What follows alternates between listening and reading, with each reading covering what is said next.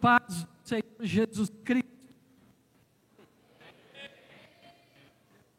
Acordar, agora vai para valer. A paz do Senhor Jesus Cristo.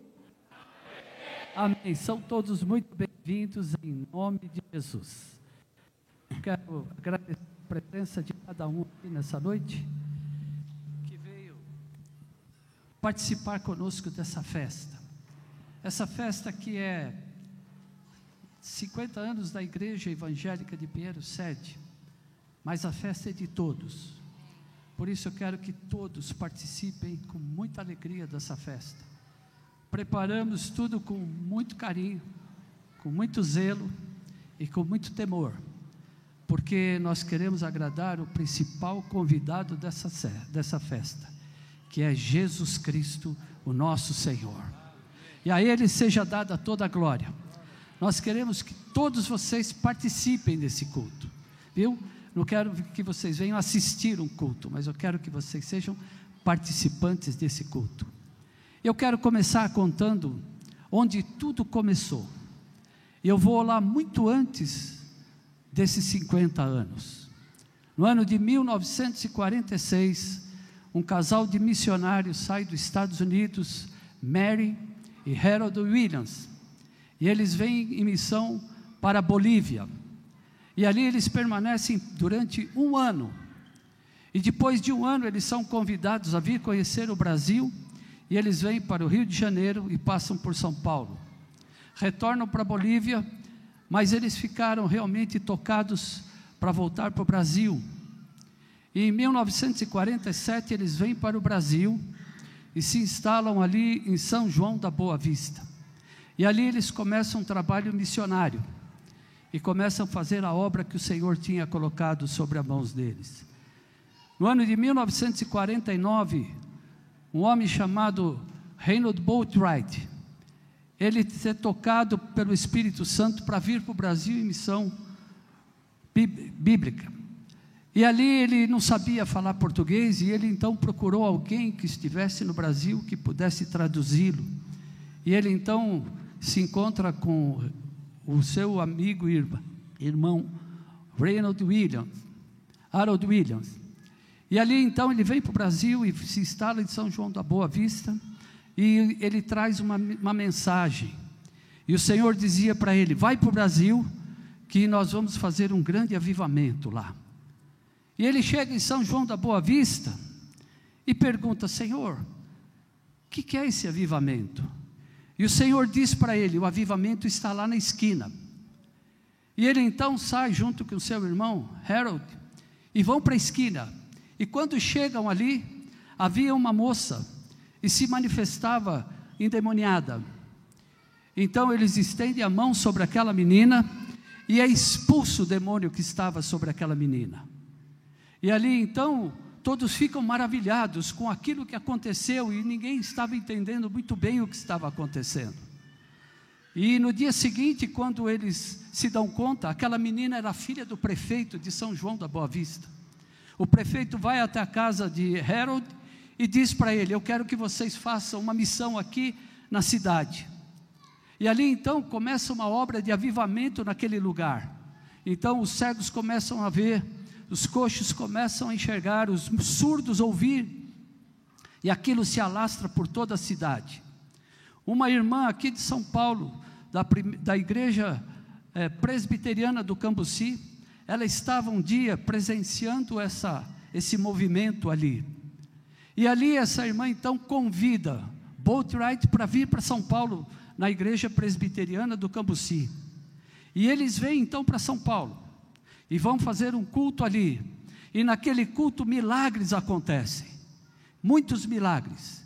E ali então começam a vir pessoas, e muita gente começa a vir naquela igreja e os milagres acontecendo. Até que chega um dia em que não era mais possível atender todas as pessoas. O largo do Cambuci foi interditado pela própria polícia. E pessoas chegavam e eram batizadas com o Espírito Santo, pessoas curadas, e ali então esse movimento se alastra aqui em São Paulo. E então Boatwright ele é convidado a se retirar da igreja presbiteriana e junto com ele todos aqueles que foram batizados com o Espírito Santo. E eles então são expulsos daquela igreja. E então eles começam a se reunir nas casas, e alguém já conhece casa da irmã Mariazinha e outros irmãos. E ali o Senhor começa a falar com eles. E eles então se reúnem e fundam a primeira igreja evangélica do Cambuci. Primeiro pastor presidente, pastor Cassiano Rodrigues. Pastor Cassiano Rodrigues então começa aquela obra ali no Cambuci. E ali então o Senhor continua fazendo milagres e operando maravilhas naquele lugar. Então eles começam a fazer tendas por São Paulo e fazendo evangelização, campanhas de evangelismo, e o avivamento então se alastra por essa cidade. Ali então, na igreja do Cambuci, começam a chegar pessoas que estavam sendo batizadas com o Espírito Santo de outras igrejas. Alguns nomes: Silas, Silas Kaufmann, pastor Manuel de Melo, da Igreja Brasil para Cristo, e muitos outros pastores da Igreja Bíblica da Paz, pastor Epaminondas, pastor, eh, muitos pastores que hoje têm seu ministério próprio fundado. E ali então o Senhor começa a falar com aqueles irmãos daquela igreja. E havia um irmão que era da igreja metodista, que era chamado pastor, Val, pastor Walter Rodrigues, então presbítero. E ali ele também é convidado a se retirar da igreja metodista. E ele então vai ali ao Cambuci e começa a congregar naquela igreja. E naquele tempo eles começam então um ponto de pregação na casa da sua sogra, mãe da irmã Eucleide, aqui na rua Simão Álvares, a dona Matilde. E ali então começa a crescer muito ali o número de pessoas que começavam a frequentar aquela, aquele, aquele apartamento. Até que um dia já não cabia mais. Então alugaram uma casa, a Casinha, conhecida como a Casinha da Inácio Pereira da Rocha. E ali foi fundada a congregação da primeira igreja evangélica do Campo, de Pinheiros. Igreja Evangélica do Cambuci, em Pinheiros. Amados, assim começou a história dessa igreja. Ela nasceu, eu creio, tenho certeza, no coração de Deus. E Deus colocou no coração daquele homem começar essa obra. Essa obra tem um ministério, ela tem uma marca, e nós temos o nosso hino de vitória. E eu vou convidar para contar a história desse hino de vitória a nossa irmã Ana Raquel, filha do apóstolo e da irmã Eucleide. Ana Raquel.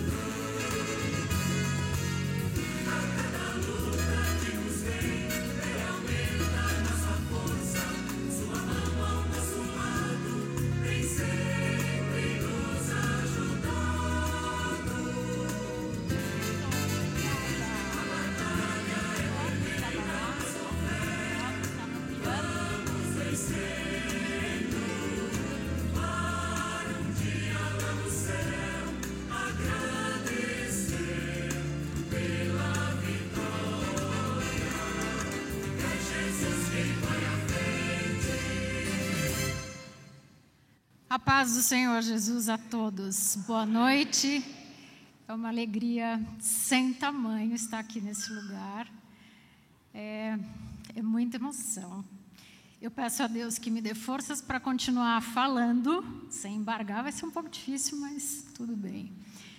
Agradeço de coração ao pastor Ricardo Feres, faço isso publicamente, pelo convite tão carinhoso que ele me fez para vir aqui hoje e contar a história do hino É Jesus quem vai à frente. E eu falei para ele por telefone: vai ser a primeira vez que eu mesma vou contar a história desse hino.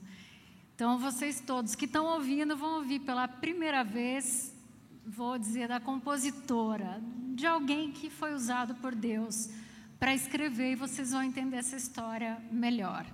Então, eu peço licença para contextualizar um pouquinho, para não simplesmente chegar a falar, e aí eu cheguei, eu escrevi e estava pronto. Então, eu peço licença. Para quem não me conhece, o pastor Ricardo já me apresentou. Sou Ana Raquel Rodrigues. Sou filha, vamos ver aqui o slide. Ó, essa sou eu. Esse é o meu pai, bem mais novo, claro. E esses dois, meu pai e minha mãe. Sou filha de um casal muito, muito abençoado. Eu vivi num lar onde briga não havia. Era amor, amor e amor. Tudo que eu aprendi dentro da minha casa com os meus pais foi amar. Eles foram sensacionais, um com o outro. E então, meu pai já, o Senhor já o recolheu, minha mãe ainda está aqui, essa coisa rica que é minha mãe, não pôde estar aqui. Deus sabe todas as coisas, já contei ao pastor e à diretoria os motivos. Mas uh, uma peculiaridade muito que eu quero pontuar do meu pai. Vamos lá para o slide, para o próximo, por favor. Bom, sim, antes disso, né? Eu tenho mais dois irmãos, Walter Rodrigues Júnior, pastor, e Ana Célia ali no cantinho, e a mamãe ali. E uh, quero falar um pouquinho do meu pai, bem rápido. Acho que é rápido. Meu pai, ele sempre foi um incentivador, assim, muito forte da música, tanto na família, tanto em casa, quanto aqui na igreja. E assim, a gente, onde a gente morava tinha uma sala de música. Eu até encontrei o Tom aqui, o, o Everton, pastor Everton, hoje, porque a gente se conheceu, a gente era pequenininho, né? E quando eu compus o É Jesus Quem Vai à Frente, a gente morava num apartamento que meu pai comprou do pai dele, que o pai dele tinha uma construtora. E a gente tinha uma sala de música, porque eles sempre apoiaram isso e incentivavam isso na gente. Então a gente tinha piano, órgão, baixo, bateria, contrabaixo, é, violão, gaita, muitas gaitas, vocês podem imaginar todas as tonalidades. Maraca, meu pai tocava maraca, não sei quem aqui se lembra do meu pai tocando maraca. Mas ele sempre incentivou muito e acho assim que todo esse incentivo tinha um propósito diante de Deus, porque Deus queria que a gente fosse usado nesse ministério. E minha mãe é formada em piano e acordeon, também musicista, e isso fez com que a gente seguisse essa, essa profissão. Meu, mudando de slide, o meu irmão, ele é formado em música, ele é guitarrista, olha lá, aqui, Tom, acho que você se lembra do tempo da casinha. Meu irmão já tocava, olha lá, do tempo da igreja na casinha. E hoje ele continua tocando, ele tem um canal no YouTube, ele é guitarrista, arranjador, produtor, e ele é famoso, viu? Ele é top 5 em jazz fingerstyle, mas não estou contando isso para a glória de ninguém, não. É porque a gente teve essa vivência contextualizando a música na vida da minha família. E não só na minha família, meu pai trouxe isso para a igreja também. Então, lá no tempo da casinha da Inácio Pereira da Rocha, a gente tinha coro, orquestra, a gente tinha várias formações, aqui mesmo na igreja. Eu também segui a carreira. Eu regi por mais de 30 anos. É, eu sou, fui professora de canto coral, técnica vocal, percepção musical, teoria. E Aqui, assim, trabalhei com mais de centenas de versões, traduções. O louvor sempre teve muito presente na nossa vida, na vida da minha família. A única que não seguiu música foi minha irmã caçula.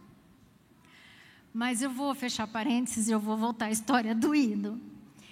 Aí, uh, o ano era 1978, o ano da composição. 1978. Nós estávamos num culto de sexta-feira. Talvez a irmã Nadir estivesse lá. É, não sei se nesse ano ela já estava lá. Eliana, me ajuda aí. Então, era um culto de sexta-feira e esses cultos eram de jejum e oração. A igreja lotada, lotada até depois meu primo Elinho vai falar mais, pastor Hélio. Lá não cabia mais tanta gente, mas nesse determinado culto, nessa sexta-feira, Deus usou meu pai para trazer uma palavra ao povo de que seria entregue a esse povo um hino. E esse hino nos seria por marca, seríamos conhecidos por ele e reconhecidos ao cantá-lo e Deus daria a alguém. Tudo bem. Eu tinha 13 anos. Quando a gente entrou no carro para voltar para casa, para o apartamento da Ferreira de Araújo, meu pai, eu não sei quantos conheceram, quantos se lembram, ele tinha olhos azuis, aquele olhar penetrante assim. Lembra? Ele olhou para mim e falou assim: Filha, Deus vai dar para você esse hino. Mas eu tinha 13 anos, eu falei: é, Que legal, pensei, né? Mas sim, 13 anos, né, gente? Mas não é 13 anos de hoje, 2022. 13 anos de 1978. Mas foi normal, eu estava tava tranquila, estava de boa. Bom, e Teve um dia que eu fui para a escola, eu estava na oitava série, que eu nem sei mais como chama hoje, porque tenho neto, viu, André? Então também não sei como. É ensino o quê? Fundamental? Fundamental o quê? Dois, tá vendo? Quem tem, sabe. Era, era nessa série que eu estava. Aí eu cheguei em casa, Ferreira de Araújo, mas uma vontade de ir para o piano, mas uma vontade tão grande Cheguei em casa, era hora de almoço, paciência, né? Eu cheguei em casa de uniforme e tudo, não fui almoçar. Peguei o caderno, peguei a caneta. Saudade do piano. Cheguei lá, catei aquele piano, sentei. Gente, eu não tenho como explicar de outra forma, senão simples assim. Eu escrevi a letra inteira. Eu toquei o hino inteiro do começo ao fim, eu não retoquei nada e eu não esqueci nada.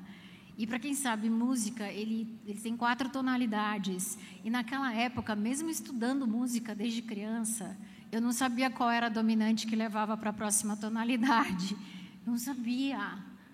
Né? Cadê o Valtinho aqui que me entende? Eu não sabia. Gente, tudo aconteceu eu só posso dizer que foi sim o Senhor quem me deu.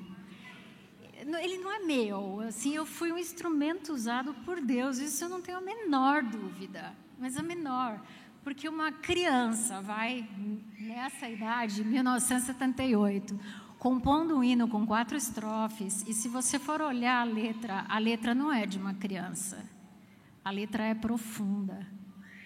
E aí, em 1987, nós fizemos a primeira gravação. Aí, vou até mostrar para vocês. É, não era CD, não, viu? Era bolachão. Maior alegria, gente, isso aqui, ó. Pouca gente conhece, mas você conhece, né? Olha lá, eu também. Olha lá, aqui, ó. Aí, olha, tá vendo? A gente entrega a idade, né? Aí, esse foi o primeiro volume. Pode seguir o slide, por favor. Ali tem algumas fotos.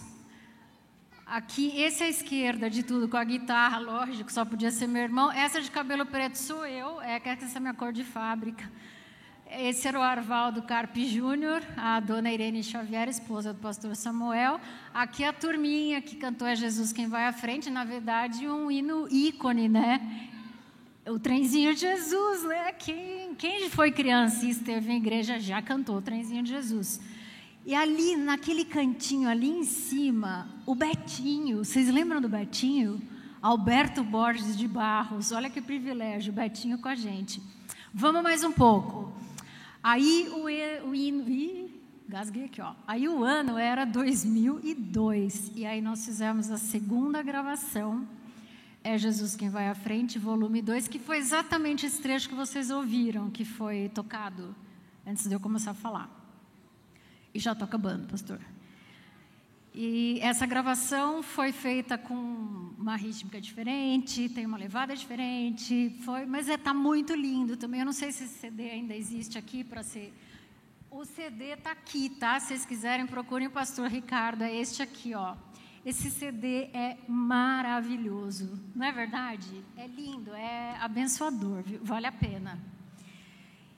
E nesse ano de 2002, gente, alguém acha meu óculos, por favor? Não, acho que está em cima do piano. Foi quando a igreja completou 30 anos, certo? E nesse ano, a igreja lançou essa Bíblia comemorativa que alguns devem ter essa Bíblia. Bom, seja o que Deus quiser, aqui não é o meu, mas vamos ver o que acontece. E eu peço licença para ler um parágrafo, porque fala do é Jesus quem vai à frente. É, pode subir mais um slide, por favor? Eu vou ler exatamente o que está aqui nesse canto aqui da esquerda. Olha lá, o coral, quando a igreja fez 30 anos, aquela de verde ali em cima era eu regendo. E eu vou ler esse trecho aqui que fala é Jesus quem vai à frente. Foi uma entrevista que meu pai concedeu para quem escreveu esse texto, que foi uma jornalista, e está no encarte desta Bíblia, desta edição. Depois de tudo que eu contei, eu leio as palavras do meu pai. Outra característica importante no ministério da IEP é que em todos os cultos, no início se canta o hino oficial, é Jesus quem vai à frente, dado por Deus à filha do pastor Walter, e que tem a letra e música exatas da primeira escrita, sem nada acrescentado ou retirado.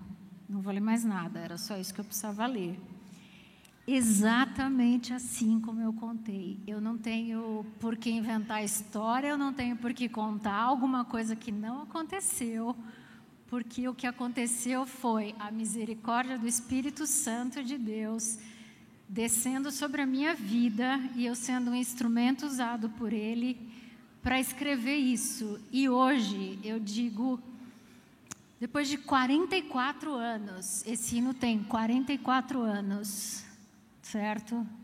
Certo.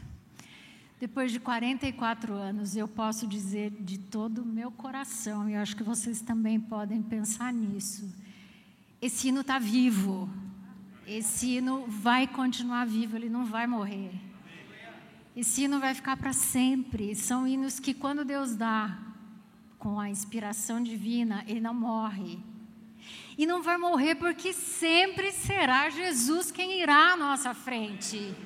E eu só vou finalizar dizendo: e ao nome do Senhor, glória! Glória a Deus. Muito obrigada.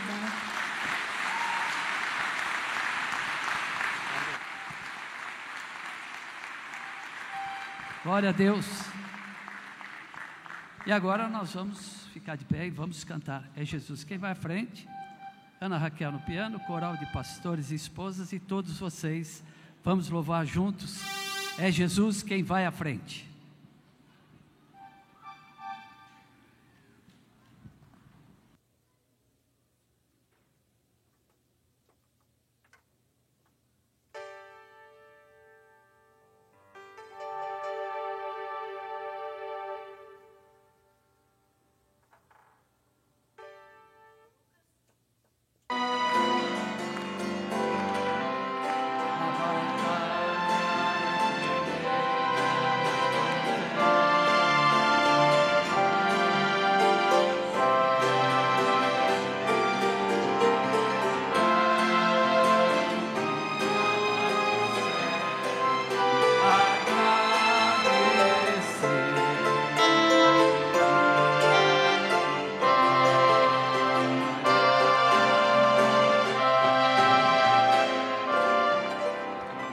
Deus. É Jesus quem vai sempre à frente. Glória a Deus. Louvado seja o nome do Senhor. Pode aplaudir. É esse Jesus. É a Ele que nós damos glória.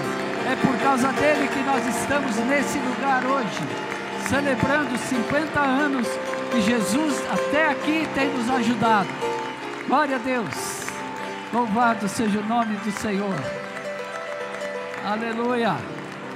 Glória a Deus. Se irmãos puderem se assentar, você vai conhecer agora os pastores e suas esposas do Ministério de Pinheiros. Todos são muito bem-vindos em nome do Senhor Jesus. Louvamos a Deus por esse dia e por essa hora tão abençoada. Nós teremos agora, queridos, nós vamos louvar ao Senhor. E nós vamos voltar um pouquinho no tempo. Flashback. Nós vamos começar cantando hinos de 1970. Talvez muitos aqui nem o conheçam, mas aqueles que conhecem, fica quieto para não se entregar. Então, vamos ficar de pé e vamos louvar o Senhor com muita alegria em nome de Jesus. Paz Senhor, igreja. Amém. Vamos cantar esses hinos de uma forma mais repaginada, um pouco mais acelerado. Então que a gente adore o Senhor com as nossas palmas. Tem dancinha, né, irmã Marisa? Então vamos cantar com muita alegria. Vamos adorar ao Senhor, amém? Amém.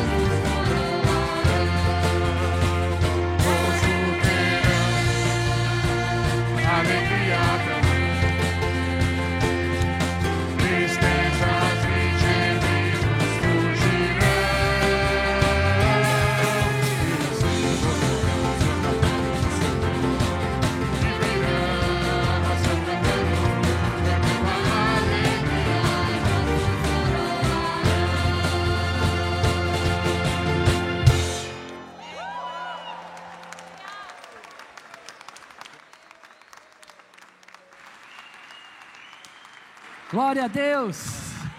Glória a Deus! Quem matou saudades aí? Levanta a mão.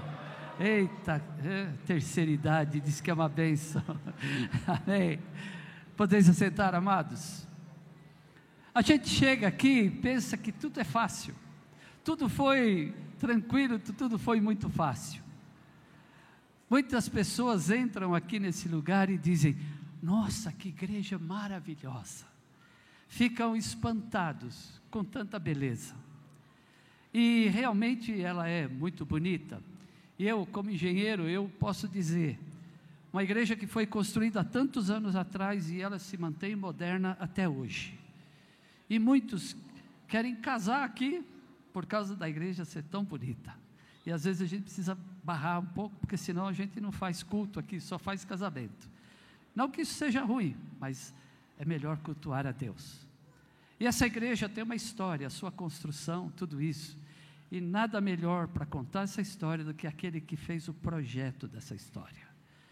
Pastor Hélio Rodrigues, o arquiteto dessa maravilha que Deus colocou no nosso coração.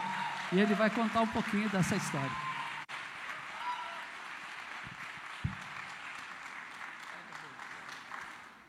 Paz do Senhor. Eu confio muito numa passagem bíblica em Lucas 12, 12, que diz assim: Você não fique preocupado, porque na mesma hora te dará o Espírito Santo que convém a falar.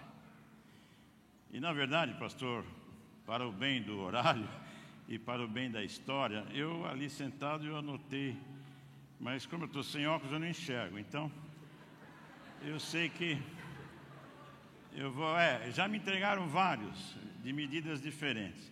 Mas, amados, paz do Senhor, eu me alegro muito, pastor Ricardo, de ter sido convidado para esse momento que é precioso para mim. Toda vez que entro nesse lugar que tem uma história. Eu costumo dizer que o projeto dessa igreja foi um sonho. Sonho não é aquele fenômeno que acontece enquanto você dorme Sonho, aliás, é aquilo que não te deixa dormir. E quando imaginava um tempo, eu fico pensando em Davi, a agonia, o excitement dele de ter um projeto de construção de um lugar para cultuar a Deus. E assim começou esse projeto há 45 anos atrás, de construção 42. No dia que minha primeira filha, Ana Carolina, nasceu, 15 de fevereiro de 1980, a obra começou. Ela nasceu às seis e meia e eu comecei a obra às dez. Máquinas que vieram para demolir algumas casinhas que tinha aqui do meu lado esquerdo, máquinas batendo estacas, e assim começou aquele sonho se tornar realidade. E é interessante que eu posso lembrar de muitas passagens de experiências e ensinamentos durante a construção. Deus me deu a alegria de fazer o projeto, não somente o Hélio pôde estar projetando, tive a ajuda de muitos outros irmãos da igreja. Eu me lembro do pastor Carlos Estevão, eu me lembro do pastor Nelson Fukumoto, me lembro do Celso Rodrigues, que ele foi diácono da igreja também arquiteto que se formou comigo. Todos eles me ajudavam em desenhos, em opiniões, e eu dou graças a Deus por eles e muitos outros que participaram. E todo arquiteto é um sonhador, por isso que eu digo que sonho que não deixa dormir é o projeto que tem que ser realidade. Então começou a obra e algumas coisas foram acontecendo, e eu me lembro que é um dos momentos mais marcantes ensinamentos em construção. É, Deus entende de tudo, viu, meus irmãos? Não importa, não importa a tua profissão. Se você é advogado, se você é músico, se você é engenheiro, médico, na palavra de Deus tem tudo. E o vocabulário da arquitetura, todas as palavras vieram da palavra de Deus, da história do povo. E altar era um local muito importante para mim.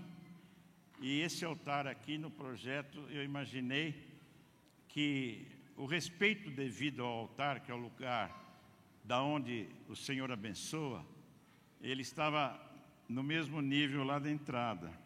Quem vem à casa do Senhor vem para se encontrar com o Senhor, para ter um encontro pessoal com o Senhor. Mas ninguém vem no mesmo nível se encontrar com o Senhor, é necessário se humilhar. Aí tem a razão desta rampa. Quem entra deve se humilhar para ser exaltado, para encontrar a palavra de Deus. Não o homem que está aqui em cima, ou aquilo que está acontecendo. E Deus não fez e nunca vai fazer e nunca deixou que seja é, que tenha sido feito desse lugar um palco, mas sim um altar. Nos anúncios, nos louvores.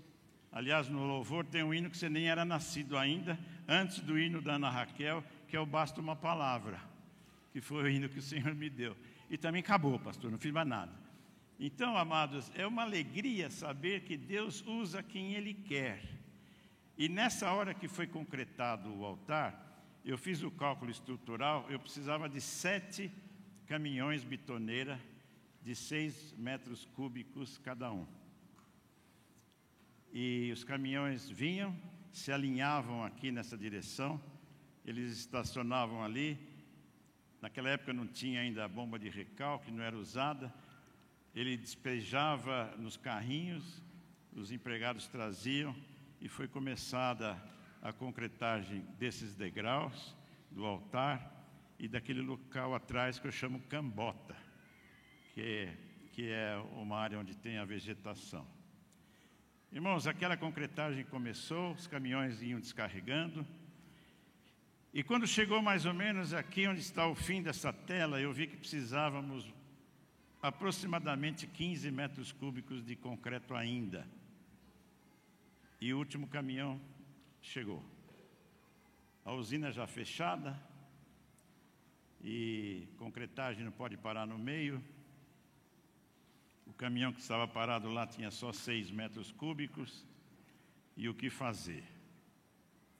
Pastor Walter e pastor Rubem Paiva vieram visitar, como faziam sempre, olharam o meu semblante de preocupação, somado ao semblante dos que estavam trabalhando aqui, e eles perguntaram o que, que estava acontecendo e eu contei. Não temos concreto suficiente para terminar a concretagem do altar. Um foi para um canto, outro foi para outro. Eu tinha certeza que eles estariam orando, mas a minha fé não alcançava aquilo que eles estavam pedindo. Com toda certeza, que era a multiplicação do concreto. Eu cria que Deus, é impossível para Deus não fazer o impossível. É impossível para Deus não fazer o impossível. Isso eu cria. E o caminhão descarregava concreto, descarregava, descarregava. O motorista olhava dentro lá da caçamba, da bitoneira, não sabia de onde saía tanto concreto. Os empregados também não sabiam e chegava cada vez mais uma montanha ali no canto e o final era ali naquela escada. Quando a bitoneira fez aquele barulho, quando acaba o concreto, ela gira mais rápido e faz um barulho peculiar. Acabou o concreto.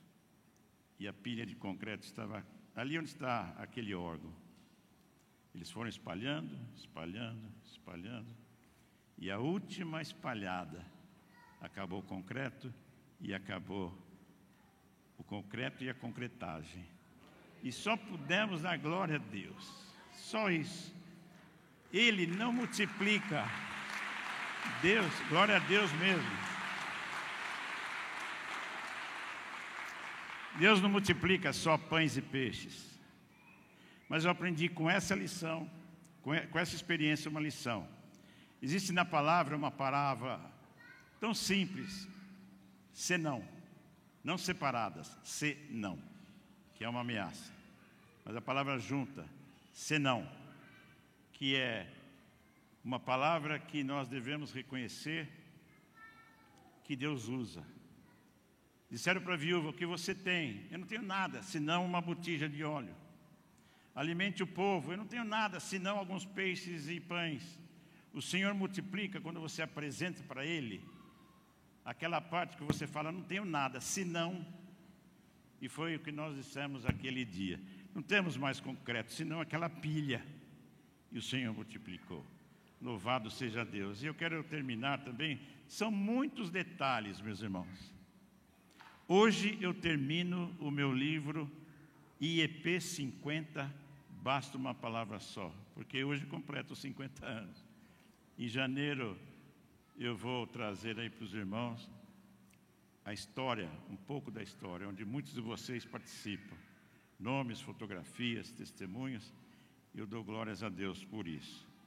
Irmãos, e quero terminar dizendo que quando estávamos fazendo o cenáculo, que é aqui embaixo, foi feita uma escavação e era necessário fazer um muro de arrimo aqui e outro ali atrás. E dois dos melhores pedreiros e pessoas mesmo que eu conhecia bem. Só que um deles era muito pessimista. Bom trabalhador, mas muito pessimista. Talvez hoje ele estivesse com cinco máscaras, um capacete de, de astronauta, de preocupação, de notícias. E o outro era bem diferente. Os dois estavam fazendo esta mesma parede de arrimo aqui, um de um lado, outro de outro. O pastor Walter entrou Falou, como é que vai a obra? Falei, veja com os teus olhos. Né? Estava bem orgulhoso deles. E ele perguntou para um deles, o que você está fazendo? Ele falou, estou empilhando tijolos frios, estão sujos, minha mão fica toda áspera, e eu tenho que acabar isso aqui logo, porque daqui a pouco vai escurecer, e se eu chegar tarde em casa, minha mulher vai ficar brava comigo. Eu achei meio estranha aquela reação, mas aí ele foi até o outro e falou: E você, meu filho, o que, que você está fazendo? Ele falou: eu estou fazendo a parede de arrimo da igreja mais bonita do bairro, num lugar onde vai ser chamado cenáculo, onde os pastores vão orar aqui embaixo, antes daquele que está pregando lá em cima, leve uma palavra de Deus para que muitos recebam a salvação. A isso eu dou o nome de perspectiva.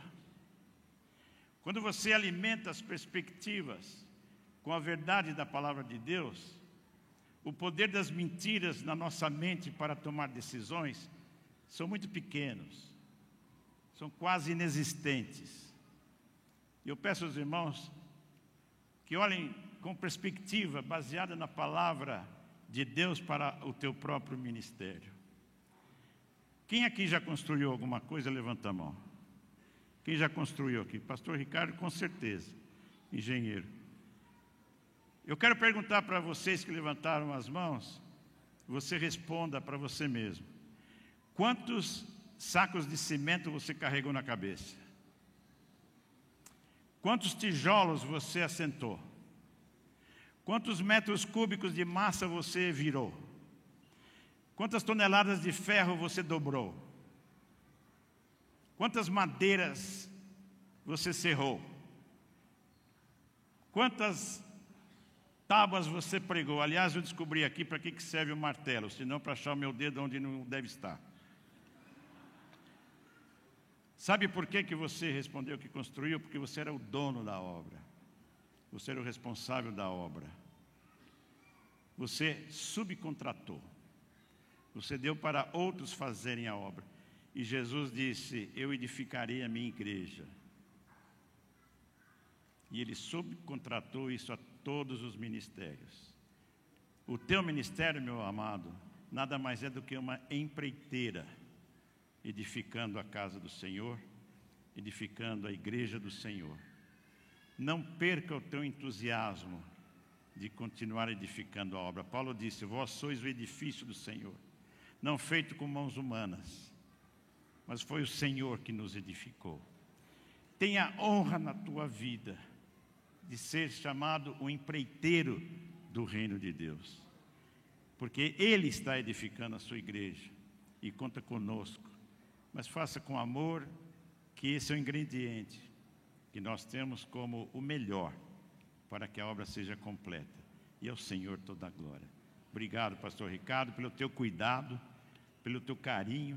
Eu vejo detalhes de manutenção aqui incríveis. E eu louvo a Deus pela tua vida que está mantendo esse lugar com muita alegria, sacrifício, com muito carinho, porque realmente até eu mesmo me admiro, porque eu só emprestei a caneta e o Senhor fez o projeto que é lindo, é, viu? Eu venho aqui e acho que é bonito. Muitas histórias, mas todas para a glória de Deus. I love you guys.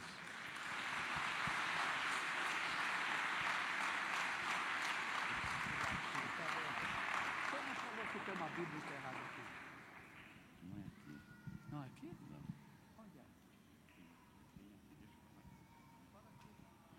Pastor Ricardo pediu para. Tem muitas histórias, e uma delas é que tem uma Bíblia enterrada aqui. É um sinal de fé. Uns fazem umas coisas, outros fazem outras. Mas, amados, eu vou dizer uma coisa: eu tive duas inspeções aqui nesse, nessa edificação, só duas. Uma inspeção foi do engenheiro da Caixa Econômica Federal, com a qual nós tínhamos relacionamento e ele veio aqui não com muito humor, e ele eh, chegou um dia antes que estávamos comentando sobre essa Bíblia que estava enterrada. E eu mostrava o projeto para ele, ele falou assim: Eu não quero saber de beleza, eu quero saber se essa fundação resiste. Eu quero saber se a fundação dessa igreja vai resistir o prédio. E ali estava a Bíblia, eu olhava para aqueles que entendiam o que é a nossa fundação mas eu sabia que o Senhor tem um propósito que eu não posso explicar e hoje entendo um pouco. E a segunda inspeção, pastor, foi do mesmo inspetor que veio inspecionar a cobertura. Amados, quando você estiver edificando a obra sem fundação e vier um inspetor, ele vai embargar a tua obra. E essa obra, tua obra, tem um projeto original. Quando você sai do projeto original, é embargada a obra, né, pastor? Pode ser linda a modificação, mas a obra é embargada. E o projeto original nós temos. Acabamos de cantar, acabamos de falar a história. Existe um projeto original para esse ministério. Não critico e não falo de outros que têm os seus projetos em outros lugares e diferentes. Porém, fidelidade ao projeto original é motivo do inspetor chamado Espírito Santo no teu ministério, na tua vida, e se você estiver acompanhando o projeto original, você passa. E Jesus é a fundação e ele é a cobertura. E essa Bíblia está lá, pastor, simplesmente para dizer: temos uma fundação, estamos sob uma palavra da verdade. Mais detalhes estão escritos. Eu não vou falar do livro agora, né? Glória a Deus. Aleluia. Glória a Deus. Durante 50 anos, amados, o nosso fundamento tem sido a palavra de Deus. Eu espero que aqueles que virão, quando forem completar 100 anos, eles possam estar aqui repetindo a mesma palavra. Até aqui nos ajudou o Senhor. E o nosso fundamento continua sendo a palavra de Deus. O tempo foi passando e os hinos foram vindo. E nós vamos louvar o Senhor com os hinos de uma época um pouco mais recente, mas não tão. Vamos ficar de pé e vamos louvar o Senhor.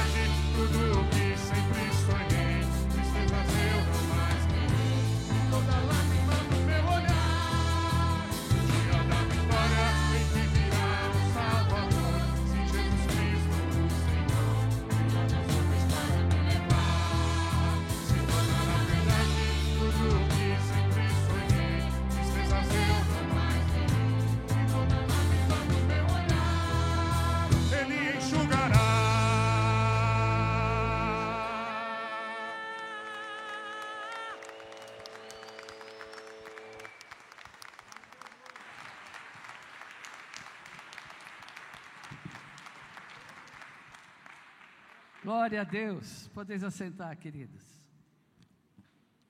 Eu sempre digo que eu gosto muito quando a gente lembra que nós temos uma história. Como é bom ter uma história.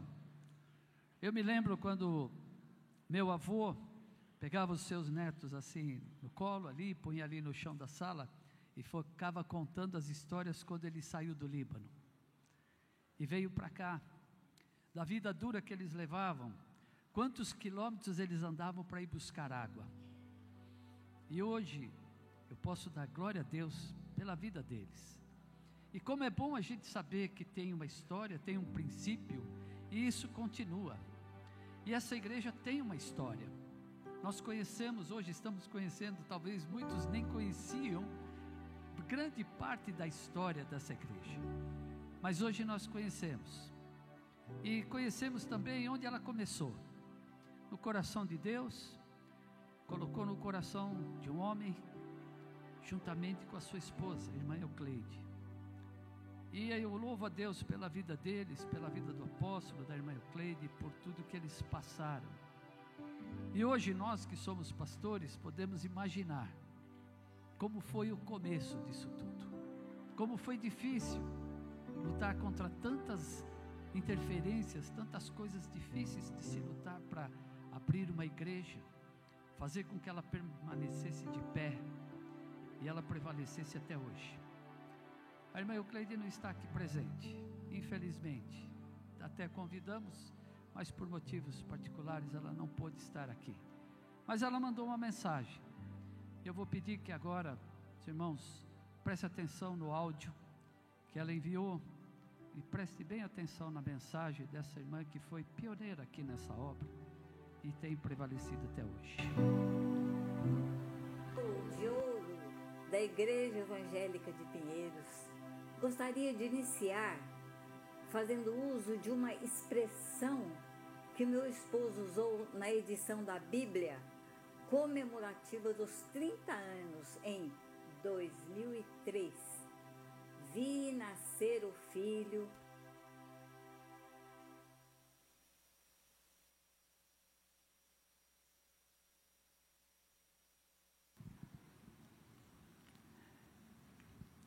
É assim mesmo, viu, irmão? Os aniversários é assim. A gente ensaia três meses, mas chega no dia, sempre tem que dar alguma coisa errada, mas já vai voltar. Hoje é dia de festa, alegria e celebração ao Senhor. Estamos todos com o coração cheio de gratidão. Me lembro de toda a trajetória que meu marido e eu vivemos, da palavra profética que Deus nos deu há 59 anos, através de um pastor chamado Manuel Bota, dizendo que nas mãos de meu esposo Walter Rodrigues, o Senhor colocava a semente de uma grande obra. Naquela época, nem filho nós tínhamos. Ah, quantas promessas o Senhor nos deu! Muitas já foram cumpridas e outras tantas ainda se cumprirão. São incontáveis as lembranças, os cultos na casa da minha mãe, Matilde, o primeiro endereço da igreja, o primeiro culto, o primeiro coral, o primeiro hino, o primeiro batismo, o primeiro retiro, a primeira orquestra e o espaço ficando pequeno as paredes sendo derrubadas e o povo congregando, a igreja crescendo. Compra do terreno, construção do templo, tendo como arquiteto o pastor Hélio Rodrigues, Rui Inácio Pereira da Rocha, para a rua Morato Coelho foi a nossa mudança. Nós fomos de um endereço ao outro a pé como em uma grande marcha, cantando e a orquestra tocando. Os guerreiros se preparam, que maravilha! Quantas histórias, quantos milagres, quantas vidas salvas para a glória do Senhor Jesus. Sinto-me honrada e privilegiada por termos sido escolhidos por Deus para plantarmos a boa semente que floresceu em um ministério. Essa semente está enraizada em meu coração e nos de minha família. Apesar de longa distância, me alegro com todos vocês e peço que a glória do Senhor enche esse lugar. Espero no Senhor o momento de estar presente, conhecer novos irmãos, me apresentar a eles e poder rever a todos os amados que conheço de longa caminhada. Que seja sempre esse o sentido do ministério IEP. Pregamos a Cristo, poder de Deus e sabedoria de Deus, porque é Jesus quem vai à frente. Recebam meu grande e fraternal abraço. Irmã Eucleide.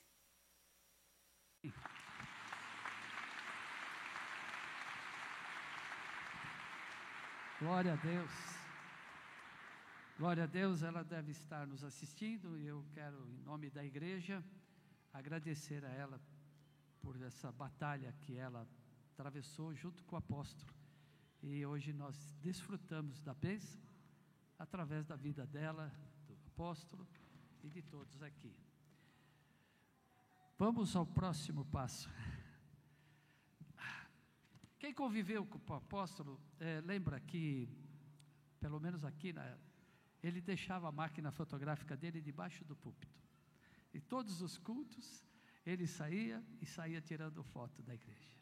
E graças a isso, nós temos ali perto de 4, 5 mil fotos, álbuns de ano em ano de todos os eventos da igreja. E com ele nós fizemos uma breve história, desde o início até os dias de hoje. É um vídeo de uns 10 minutos, peço que você tenha paciência, mas eu creio que vai valer a pena. Então, preste bem atenção no vídeo que nós vamos passar.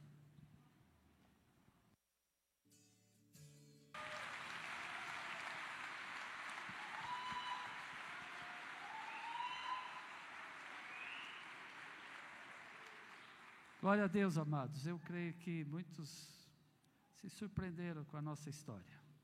Mas hoje, que bom que estão todos aqui para que você conheça e saiba que nós temos um começo. E o começo foi sempre no coração de Deus. Nós vamos ter esse momento de ofertório, convido o pastor Ricardo Sieri, que vai ministrar. Quero já deixar aqui que nós temos maquininha de cartão ali, aqui na frente. Temos Pix aí nas paredes temos envelopes nos bancos, ali nas caixinhas do lado também tem envelope. E toda oferta será muito bem-vinda, em nome de Jesus. Para os membros da igreja, hoje a nossa oferta alçada.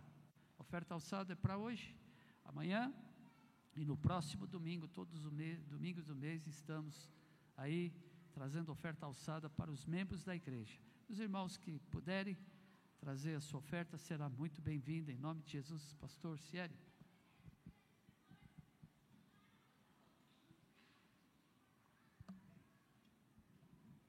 Cieri. Pode Senhor, meus irmãos.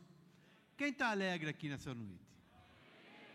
Então você vai responder para mim: Alegrei-me quando me disseram a casa do Senhor, aleluia. Quem nos visita hoje pela primeira vez, levanta sua mão, nós queremos te conhecer. Amém. Bastante gente. Glória a Deus, seja muito bem-vindo para essa festa que é tua também. E nós, como igreja, como nós sempre fizemos aqui, vamos recebê-los dizendo: Sejam bem-vindos em nome de Jesus. Glória a Deus. A palavra do Senhor fala assim lá em Lucas 4:4.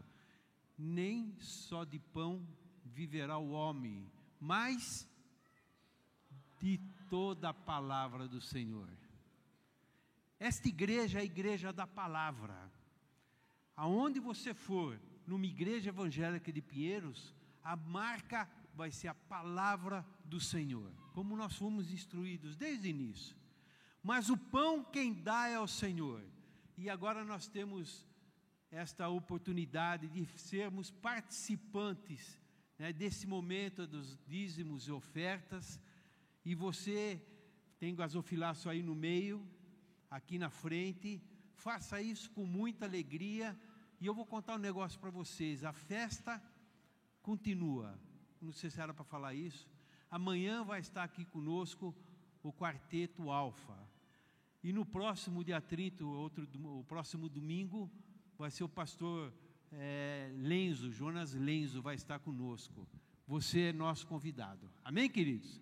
Enquanto nós estivermos louvando ao nosso Deus, você tem a liberdade de trazer seus dízimos e ofertas na casa do Senhor. Vamos louvar a Deus com bastante alegria.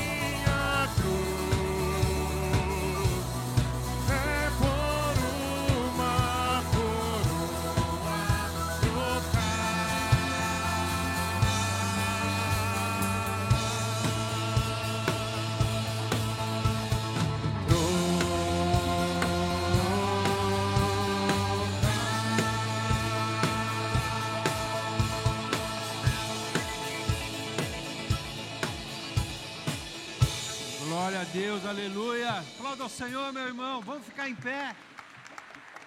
Glória a Deus. Levanta a sua mão, vamos vamos consagrar esses valores ao Senhor. Pai amado, nós como igreja, Senhor, ó Pai, nós consagramos esses valores que nas nossas mãos, certamente, Senhor, ó Pai, nós estaríamos perdendo, mas nas tuas mãos o Senhor multiplica, Senhor, o Senhor transforma e mais de cinco mil são alimentados pelo teu poder. Pai, as portas desta igreja, Senhor, têm estado abertas por 50 anos, porque o teu povo que o Senhor tem separado e escolhido, Pai, tem sido fiel, Senhor. Ó Pai, e por isso, Pai, nós queremos consagrar e possa subir como um cheiro suave até o seu trono de graça. Nós louvamos o teu nome por essa oportunidade. Te agradecemos por tudo em nome de Jesus. E toda igreja diz: Amém. Glória a Deus. A paz do Senhor Jesus, igreja. Amém. Eita, tá fraco, hein? Para a multidão que está aqui nessa noite, agradecendo ao Senhor por mais esse ano de vitória. A paz do Senhor Jesus, igreja. Amém. Glória a Deus, até aqui nos ajudou o Senhor. Aleluia. Vamos louvar com toda a alegria do nosso coração.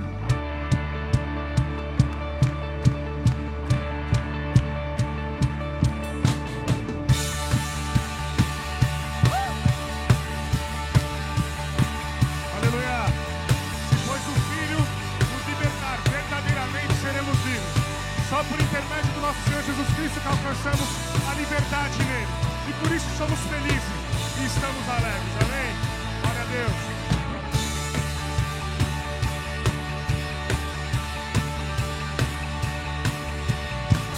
Os cegos verão por ti, os mudos cantarão, os mortos viverão, os povos te adorarão as trevas fugirão.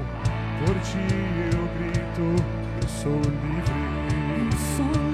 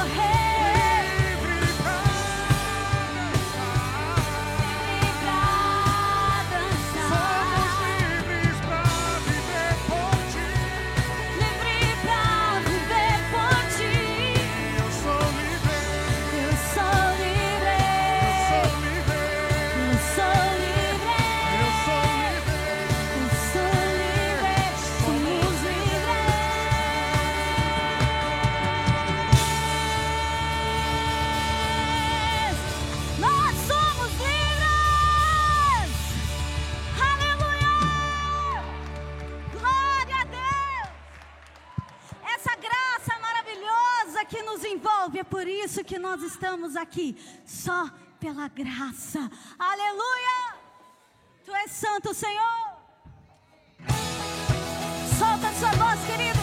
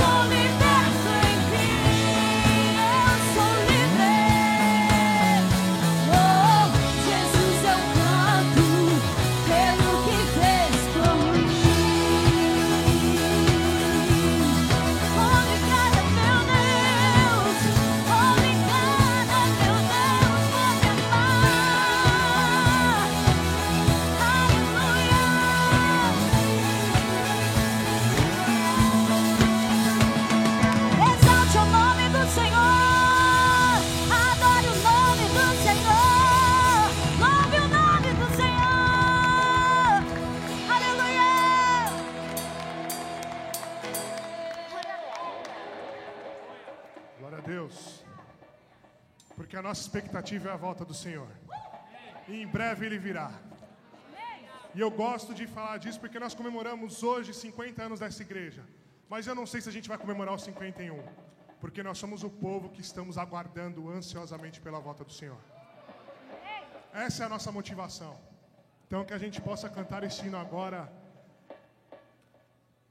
com sentimento de espera, de expectativa, porque breve é a volta do Senhor Jesus. Nós olhamos para os acontecimentos que acontecem no mundo e em breve está a volta do Senhor. Ele vem, sem demora o Senhor vem. E nós aguardamos ansiosamente pela volta do Senhor.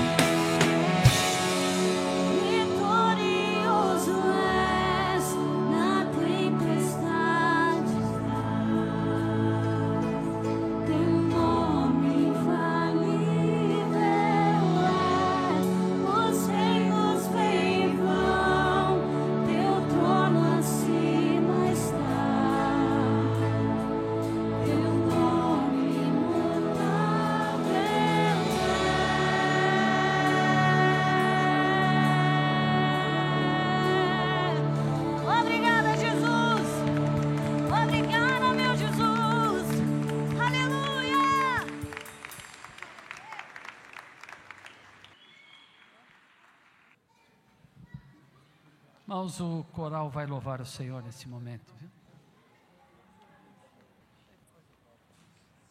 Glória a Deus. Hebreus 13, 15 diz: Portanto, oferecemos sempre por ele a Deus sacrifícios de louvor, isto é, o fruto dos lábios que confessam o seu nome. A paz do Senhor, meus irmãos, louvado seja o nome do Senhor. Ao longo destes 50 anos da Igreja Evangélica de Pinheiros, o coral tem sido bênção para muitas vidas, transmitindo a palavra, transmitindo o amor, o Espírito Santo de Deus e a gratidão por tudo que Ele tem feito nas nossas vidas. Muitas vidas foram e são alcançadas e transformadas pelos hinos do coral. Hoje, o coral louva ao Senhor com hinos que iniciaram e marcaram a obra desde o ministério ao longo dos 50 anos da Igreja Evangélica de Pinheiros. É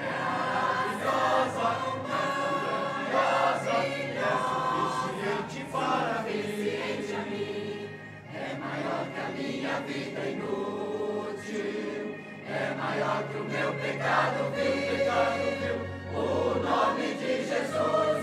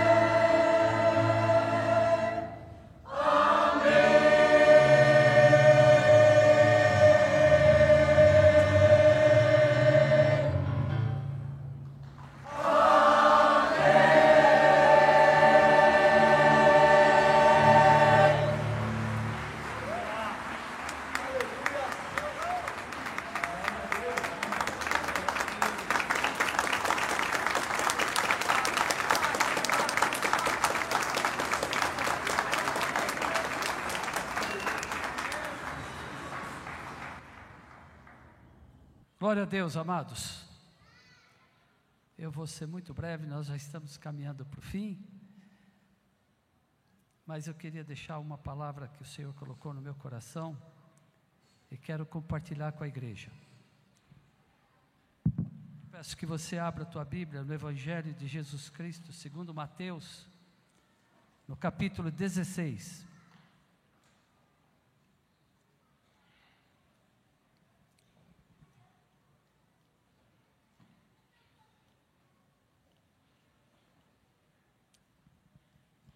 Aqueles que encontrarem, fiquem de pé. Mateus capítulo 16, a partir do versículo 13.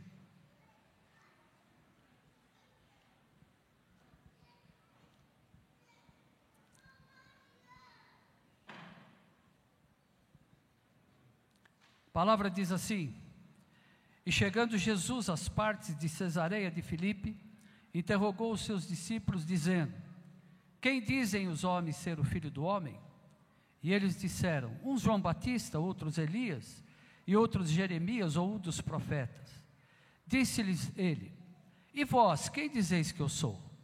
E Simão Pedro respondendo disse: Tu és o Cristo, o Filho do Deus vivo. E Jesus respondendo disse-lhe: Bem-aventurado és tu, Simão Barjonas, porque não foi a carne e sangue quem tu revelou, mas meu Pai que está nos céus. Pois também eu te digo que tu és Pedro, e sobre esta pedra edificarei a minha igreja, e as portas do inferno não prevalecerão contra ela. Eu te darei as chaves do reino dos céus, e tudo que ligares na terra será ligado nos céus, e tudo que desligares na terra será desligado nos céus. Então mandou os seus discípulos que a ninguém dissessem que ele era o Cristo. Senhor Deus, fala conosco agora. Até aqui falamos nós abrimos o nosso coração e falamos daquilo que mais gostamos de dizer: que nós te amamos, te louvamos, te glorificamos, exaltamos o teu nome. E aqui estamos nós para ouvir o Senhor falar. Usa a minha vida, fala conosco, nós precisamos ouvir o Senhor falar. Assim eu oro em nome de Jesus. Amém. Os irmãos se aceitem. Cesareia de Filipe ficava ao norte do mar da Galileia e é chamado Cesareia, porque era cidade de César.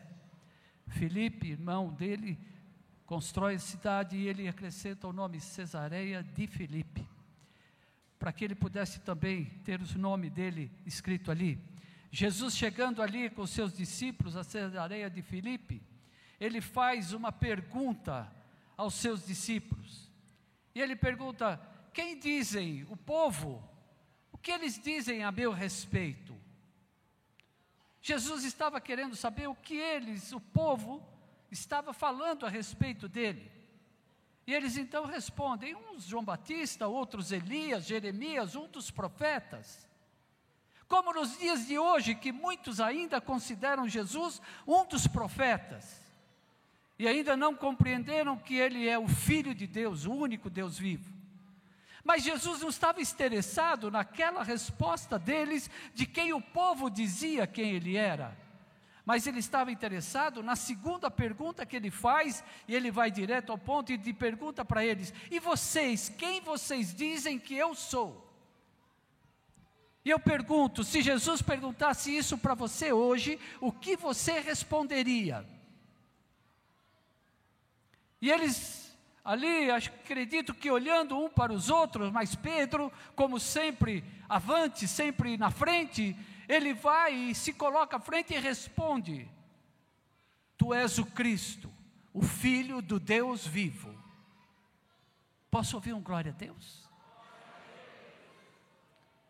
Amados, se perguntarem para você, a única resposta que nós temos para dar é a resposta que Pedro deu. Tu és o Cristo, o Filho do Deus vivo. É por ele ser o Cristo, Filho do Deus vivo, que nós estamos reunidos aqui hoje como igreja do Senhor, como corpo de Cristo, como membros de um exército que foi levantado por Deus para fazer a diferença nessa terra, para fazer a diferença nesse mundo. Tu és o Cristo, o Filho do Deus vivo. E ele então continua e diz: Sobre esta pedra edificarei a minha igreja. E aqui nos chama atenção duas palavras: sobre esta. E muitos hoje confundem ainda qual pedra seria esta.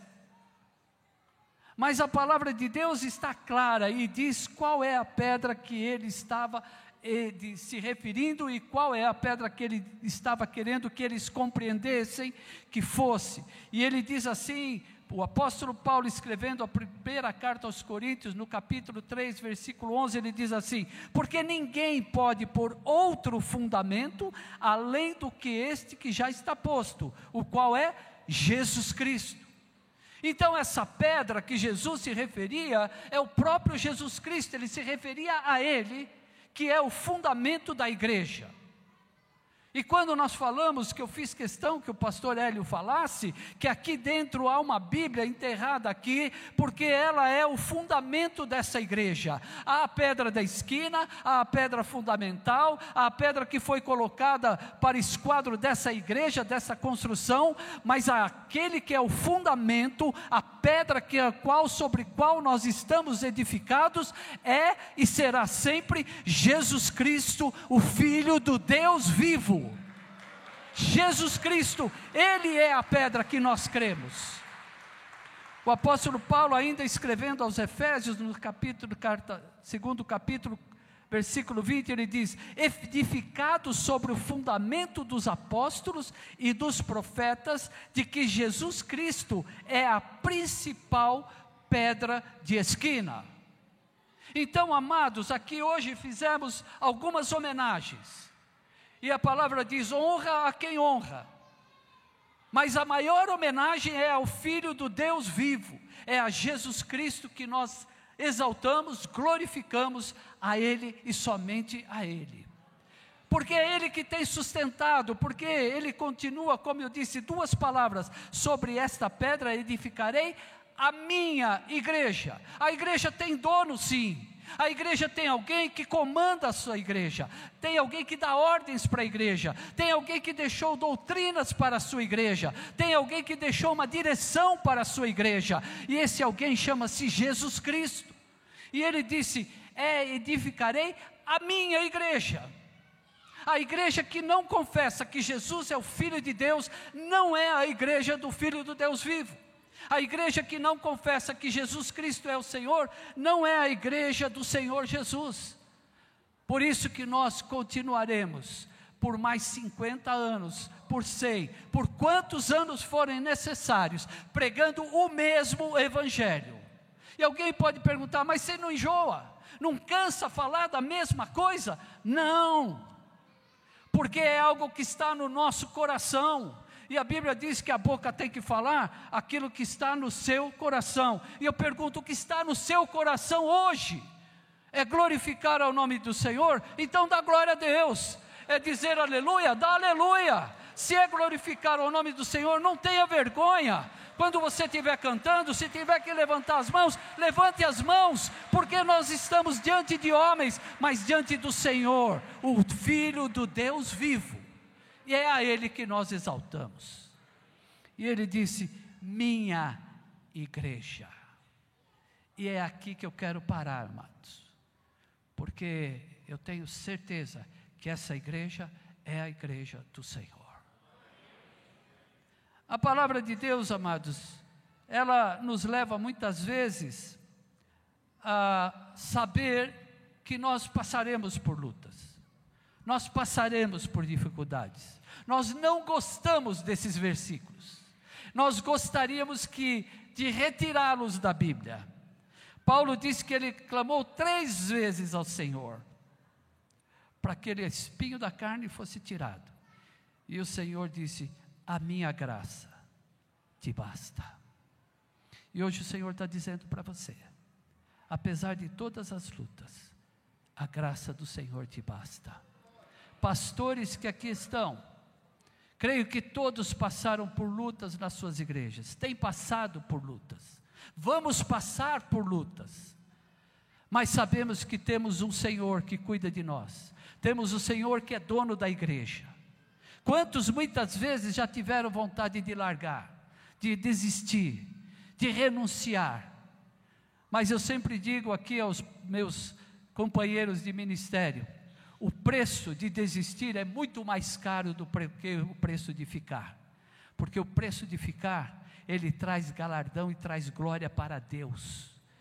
Aqui, meus amados, nesses 50 anos, creio, e eu convivi e vi e presenciei a luta do apóstolo. Quantos anos ele lutou para que esse ministério permanecesse unido, permanecesse de pé, permanecesse sendo levado pela palavra do Senhor Jesus Cristo. Muitas vezes se decepcionou, sim. Muitas vezes foi traído, sim. Muitas vezes ele chorou, sim. E eu aprendi com ele a não me decepcionar mais, a chorar aos pés de Jesus. Se eu tiver que chorar, eu sei onde chorar, aos pés do Senhor Jesus. E seja mais quantos anos o Senhor nos der, nós vamos continuar pregando o Evangelho do Reino de Deus e dizendo que Jesus Cristo é o Filho do Deus vivo. Amados, nesses 17 anos que eu estou à frente dessa igreja, passamos por muitas lutas. Muitas lutas. Os que permaneceram ao nosso lado aqui sabem do que eu estou falando. Muitas foram as batalhas, as barreiras, as investidas do inimigo, as traições, muitas vezes injúrias, mas até aqui o Senhor tem nos ajudado. Josué, quando estava ali lutando, e ele enfrenta aqueles filisteus que levaram a arca embora. E quando ele recupera, ele, diz, ele levanta um altar de pedras ao Senhor e diz: Ebenezer. Ebenezer significa pedra de ajuda. E eu louvo a Deus por todos os Ebenezers que o Senhor colocou nessa igreja porque em cada uma delas nós aprendemos a viver e a conviver debaixo da graça do Senhor Jesus Cristo. Foram muitas lutas e continuarão, nós sabemos disso. O Senhor, um dia, quando chama o apóstolo Paulo, ele disse: Você vai padecer muito pelo meu evangelho. Eu creio que muitos pastores aqui, se Deus tivesse avisado do que passaríamos, teríamos desistido antes e dito: Senhor, manda outro, põe outro no meu lugar. Mas aprove o Senhor escolher a nós, pastores que estamos aqui hoje. E a minha palavra é Ebenezer. Faça das pedras do teu caminho um castelo para o Senhor, um altar para Deus, para que o nome dele seja glorificado, para que o nome do Senhor seja exaltado. Eu vivi uma história parecida com a do pastor Hélio, quando havia dois funcionários que estavam reclamando também. Só que um deles respondeu assim: Estou fazendo uma grande obra. Porque nós estávamos fazendo uma igreja. Não é do nosso ministério, mas estávamos fazendo uma igreja. E eu via como a alegria que aquele, que aquele pedreiro trabalhava.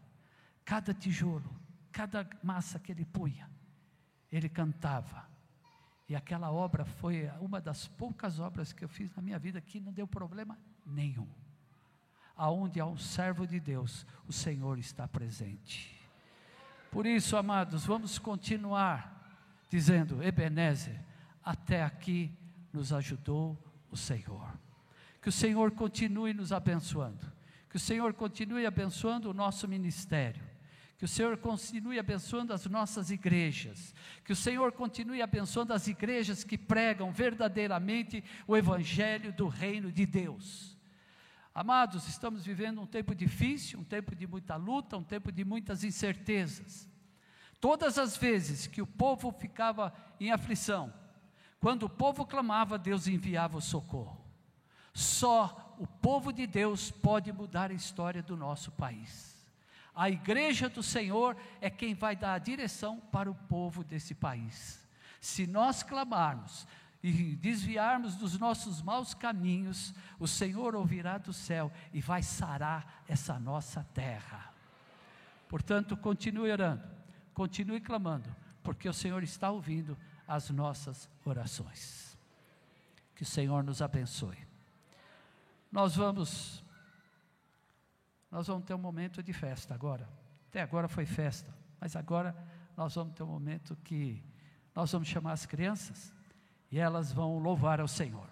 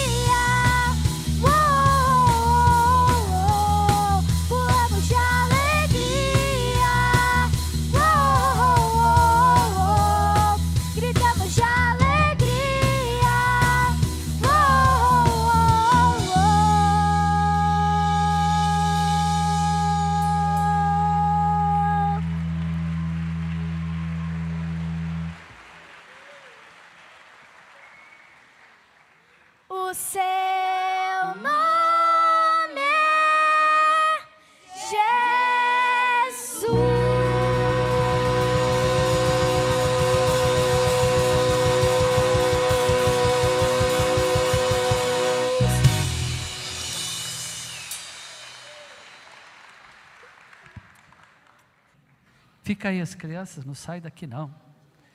Nós vamos encerrar, queridos. Nós só vamos agora pedir o bolo e vamos encerrar. Antes, porém, eu queria queria fazer alguns agradecimentos. Eu queria agradecer a todos que colaboraram para que essa festa existisse e fosse feita da maneira como foi. Turma do Louvor, Ministério de Crianças, dança, e aqui eu faço um agradecimento ao pastor Walter, que cedeu as suas dançarinas para compor o nosso balé aqui hoje. Louvado seja o nome do Senhor.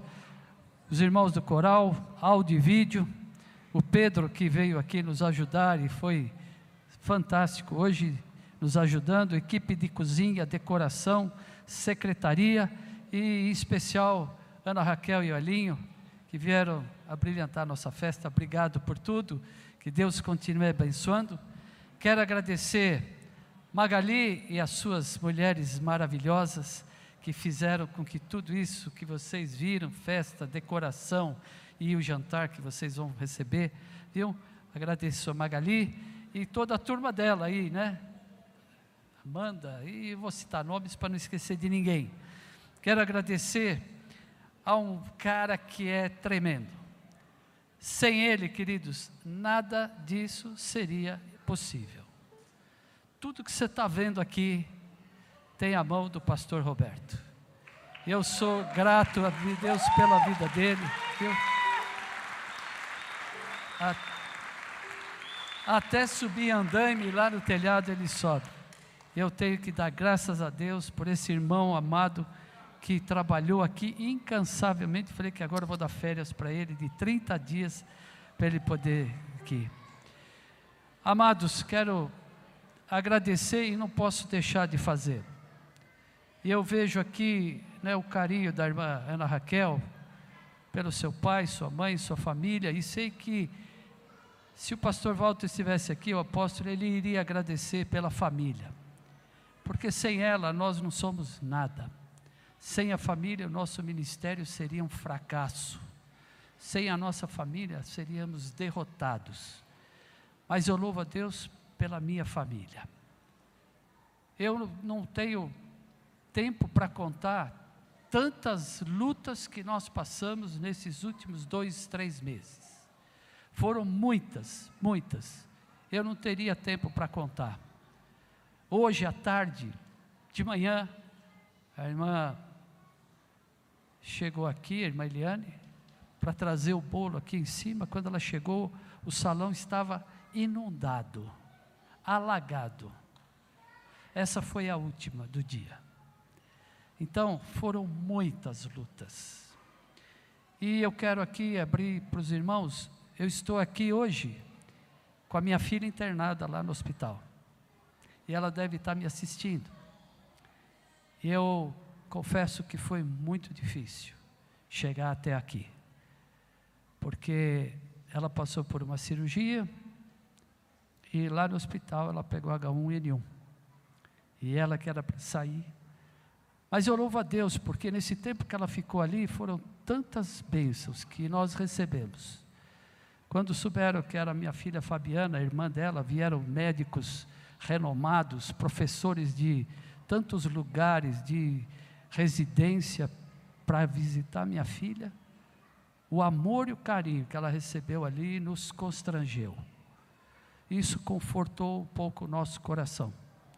E eu creio que ela está assistindo. Eu queria pedir à minha esposa, em particular, aquela que é o meu porto seguro, a minha família, que é o meu porto seguro, que tem me ajudado até aqui e tem me mantido aqui nesse lugar, porque sem eles seria impossível. Eu queria pedir para minha esposa que viesse até aqui, meu genro, Guilherme, pregador da palavra, vem cá, Fabiana, Bernardo. O meu genro está em casa com H1N1. Por isso que ele não está aqui. E a minha filha internada no hospital. E as minhas netas, Luísa e Laura. Vem cá também, querida. E eu louvo a Deus por essa família que o Senhor me deu, porque até aqui o Senhor tem nos sustentado no meio de tantas lutas e de tantas batalhas. Eu louvo a Deus pela vida desse anjo que foi aquela que me levou ao Evangelho, conhecer Jesus Cristo. E hoje eu quero louvar a Deus pela família que o Senhor me deu e pela minha filha e meu genro que estão assistindo lá pela internet. Se os irmãos puderem, lembre-se deles, Raimundo e Lilian, nas suas orações, para que Deus os abençoe e eles estejam aqui conosco. Ao nome do Senhor, seja dada toda a glória. Festa sem bolo não é festa. Então nós vamos cantar o parabéns agora, um ano mais de vida. E peço que a igreja toda fique de pé e vamos cantar juntos. Eu queria antes chamar todas as crianças que tiver aqui na igreja, pode vir aqui para frente. Todas, pode vir. Vem correndo, pode vir correndo. Pode vir, todas as crianças. Muitas das nossas crianças não estão aqui porque não ensaiaram e ficaram constrangidas de estar aqui hoje. Tem mais criança aí? Pode vir. Não se acanhe, não. Lá em cima tem criança lá, pode descer, pode vir para cá. Só na cá. Um ano mais de vida guardou-te o Senhor e deu-te fiel guarda com seu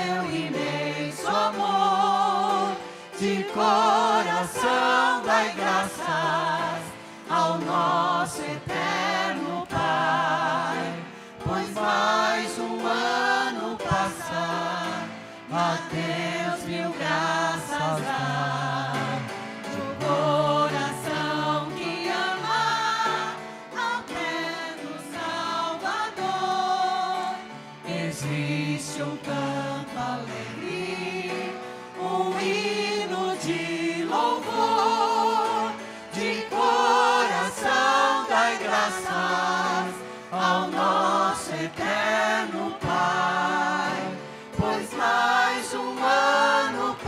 passa,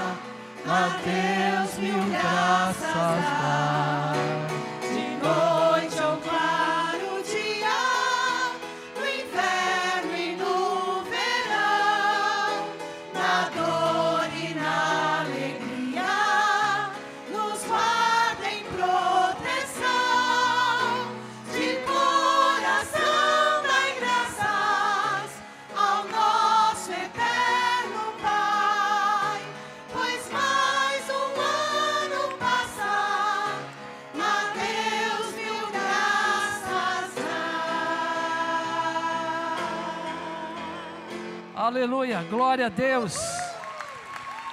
Aleluia.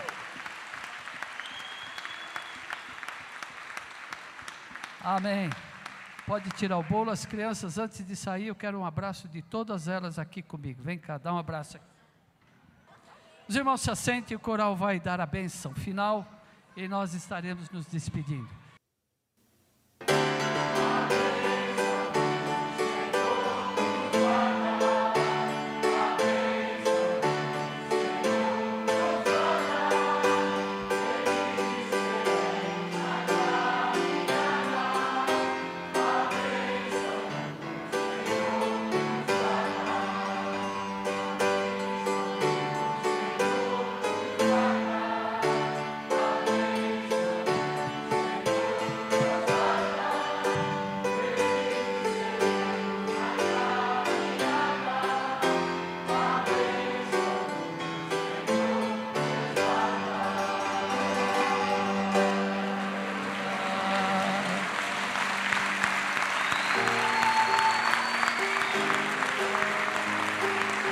Nome do Senhor, ao nome do Senhor, ao nome do Senhor.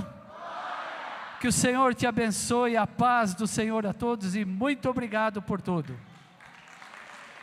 Olá, meus amados irmãos e amigos, você que acabou de participar conosco desse culto e você foi abençoado, abençoada com esse culto maravilhoso, louvores, uma pregação da palavra de Deus, quero te fazer um convite. Quintas-feiras, às 20 horas e nos domingos, às 18h30, nós temos cultos presenciais. E quero te convidar a estar aqui conosco. Eu queria te conhecer e queria que você viesse nos conhecer pessoalmente. E tenho certeza que você vai sair daqui abençoado. E você também pode consultar todos os nossos trabalhos, os nossos eventos, baixando o nosso aplicativo IEP7 e lá você vai encontrar nossa agenda, todos os nossos cultos, trabalhos que são realizados por nós. Você será sempre muito bem-vindo, muito bem-vinda no nosso meio, na família IEP. Que Deus te abençoe.